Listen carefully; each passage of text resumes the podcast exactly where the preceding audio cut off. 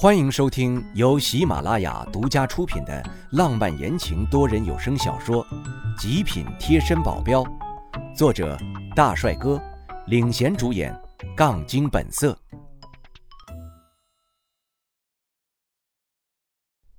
第八十九章，被抓。司机急忙扶回方向盘，他越是慌乱，方向盘越是不稳，车子完全就成了一个 S 型往前行驶。一个不注意，就可能跟其他的车辆来个亲密接触。这下我可不敢乱动了。现在周围车子还算要多一点，但是我知道车子再往前开一点，那里的路周围没什么车子，我可以在那时候下手，而且路也比较宽。果然，车子朝着我的那个方向过去了，我就立马死死抓住驾驶位置，稳住自己，伸出另一只手，把他的手从方向盘上扯了下来，把他的头往前一带。让他整个人就躺在了驾驶位上。苗倩倩清楚了我的用意之后，她也把鞋脱了下来，狠狠地往那司机头上砸。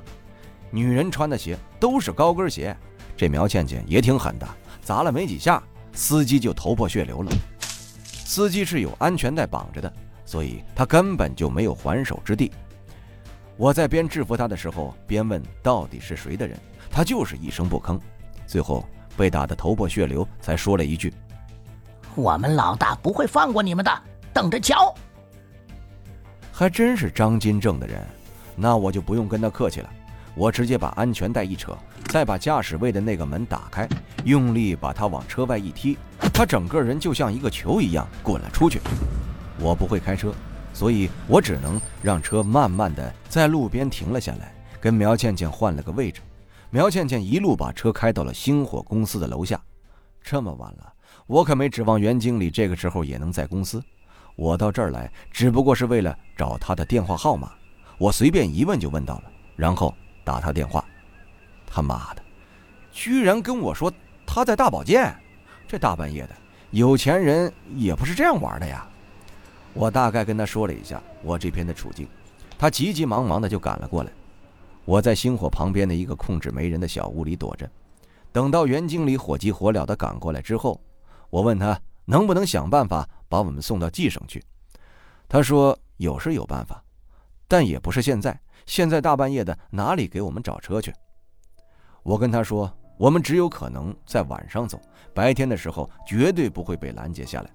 他想了一下，说道：“明天白天帮我安排安排，晚上的时候把我们送过去，那不就得还在这里待个一天啊？多一分钟就会多一份危险，一天太危险了。”但是已经没有其他办法了，我们只能小心为妙。指不定明天一整天都会待在这里。再怎么说，张金正的手也伸不到这里。对火星，他还是得忌惮一下的。袁经理跟我们三个人一起在这里待到了天亮，谁也没有睡。等到太阳升起了，有光线了，他们几个人才注意到我脸上的纱布，问我怎么回事。感情一晚上他们都没有看见呢。我随意的跟他们说了下，只是出了点意外，导致我的脸毁容了。我不敢说的太详细，他们到时候会感到恐慌，那就不好了。毕竟“爆炸”这个字眼对谁来说都会有一点点瘆得慌，就连我自己那时候身临其境，那感觉酸爽，简直可以。还好没死，命大呀！他们还想把我的纱布摘下来看一下，我怎么可能让他们得逞？基本上一天时间，我都在防着他们靠近我。他们一靠近我，就会想办法伸手把我脸上的纱布摘下来。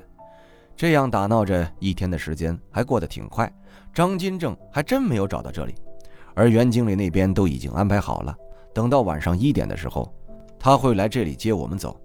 基本上就到最后一步了，可千万别出什么意外呀！可就像我之前说的那样，有时候真是怕什么来什么。我们一踏出那个控制的小屋子，我就感觉到至少有十个手电筒直对着我们照射，强烈的光让我不得不眯上眼睛，而那些光一点都没有要挪开的趋势，害得我一直都睁不开眼睛。而我旁边的袁经理直接喊道：“张金正，你这是什么意思？”“什么？”张金正亲自过来了。我把手挡在眼前，强逼着自己睁开眼睛看向对面。还真是张金正啊，他站在最前面。从他的脸色来看，伤已经好的差不多了，不过还是没有最开始那么红润，可能多多少少那次对他有点影响吧。他左右分别是两个妖艳的女人，而在他们三个人身后，至少二三十个人，有几个我见过，是他弟弟张金杰找来揍我的那些人。看他们一个个都虎视眈眈地盯着我，不知道的人还以为我跟他们有深仇血海呢。袁经理，好久不见呢，放心，我不会为难你。我只不过是想要你旁边的三个人而已，这个要求不过分吧？把他们交出来就行了。袁经理的脸色也不好起来。张金正，你这是什么意思？你这是在威胁我吗？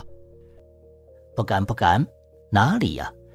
我和你旁边这位先生有点小过节。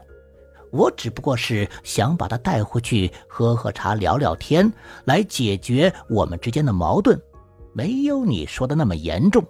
张金正一脸轻松，说的还真像那么一回事儿，不知道的人就要被他给糊弄过去了。我冷哼一声：“张老大，如果你觉得那是个小矛盾的话，大不了赔你点钱就是了，没必要跟利益作对，是吧？说吧，开个数，要多少？”我这么说只是为了拖延一点时间罢了。我脑子正在急速的运转，想着接下来该怎么办。没想到他还真是就竖起了一根手指。我不确定的问道：“一块钱？”还不等他回答，我就把手放在口袋里摸了摸，还真的摸出了一块钱。我放手上掂了掂，然后往他那方向扔了过去。他一下给接住了。张老大。你运气真好，我这还真有一块钱。他的脸抽动了下，把那一块钱扔回给我。他扔的时候起码带上了八成的力度，还直接对我的脑袋射过来。这要是被砸中，跟用枪打了没啥区别。我急忙的把头一歪，躲了过去。张老大，咱们就不能好好说话吗？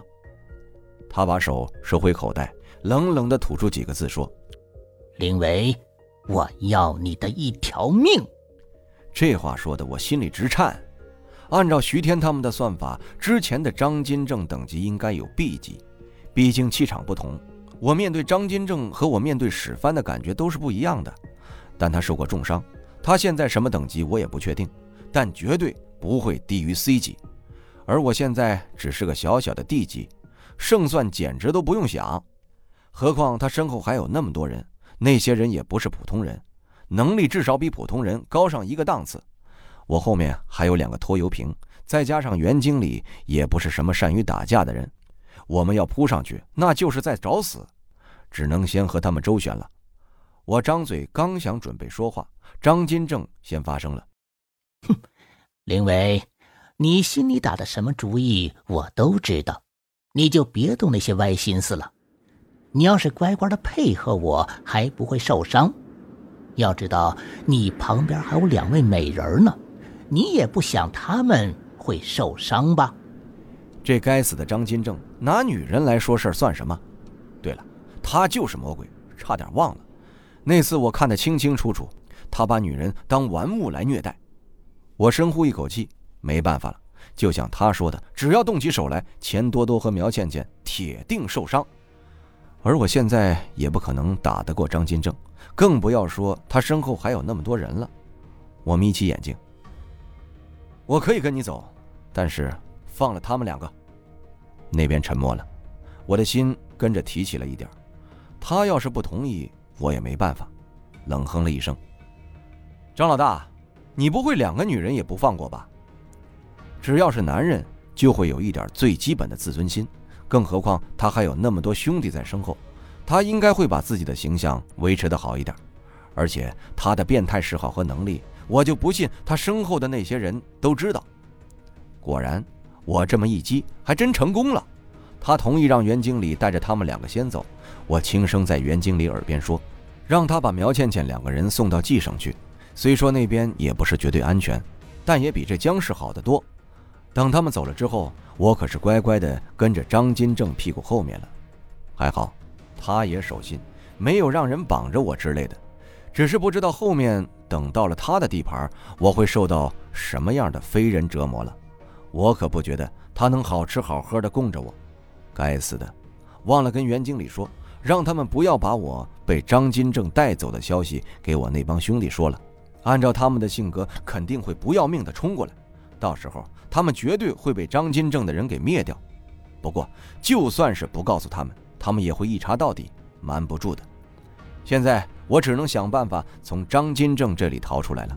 我本以为他们会把我带到他们江氏的临时窝点，没想到居然被他们带到了隔壁 H 省，他们的老巢。开什么玩笑？这里是他们真正的地盘啊！我还有希望逃跑吗？哈哈哈林伟，为了抓你，我也算是费尽了心思。张金正笑得不怀好意，我一胸口的闷气没地方发泄。花这么大的功夫想抓我，张老大还是挺有耐心的。听众朋友，本集已播讲完毕，感谢您的收听。